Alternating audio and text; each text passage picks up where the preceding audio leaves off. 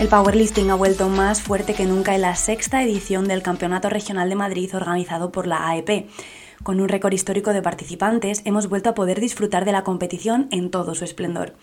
Hemos vivido tres jornadas muy completas en las que podemos destacar un aumento más que evidente del nivel competitivo, y es que han sido varios los levantamientos que ponen a temblar los récords que se disputarán próximamente en el Campeonato de España.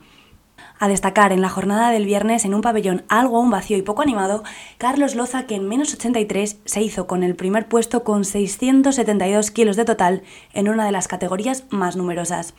Por su parte, Eduardo Rayo hizo lo propio en menos de 74 con 545 kilos de total. El sábado, desde primera hora de la mañana, estuvieron compitiendo los chicos de menos 93, la categoría con más participantes del campeonato. De entre los más de 40 atletas fue Francisco López compitiendo por DT, quien ha conseguido el oro en la categoría con 705 kilos de total. Por la tarde y con el frío sin dar tregua asistimos a uno de los grandes espectáculos del fin de semana. Jacobo Isla, de tan solo 19 años de edad y poco más de 100 kilos de peso corporal, impresionó al pabellón con unos espectaculares 747,5 kilos de total.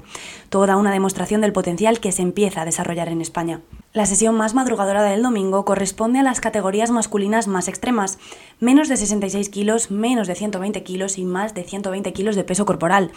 Los primeros puestos fueron para Carlos Gallego, Carlos Castillo y Sergio Anguita respectivamente, quienes cerraron la participación masculina en el campeonato. Por su parte, las 34 chicas fueron las encargadas de poner el broche de oro a este fin de semana de competición tan esperado desde menos de 47 kilos a más de 84 kilos, es destacable tanto el aumento en participantes como el nivel de las mismas.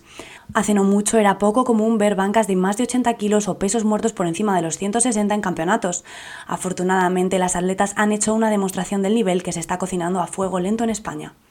Haciendo un repaso rápido a los podiums, nos encontramos a Ana Lores en menos de 47 kilos, superando los 300 kilos de total, y a Estela Cuervo, que en su debut ha conseguido 315 kilos de total para un peso corporal de 52.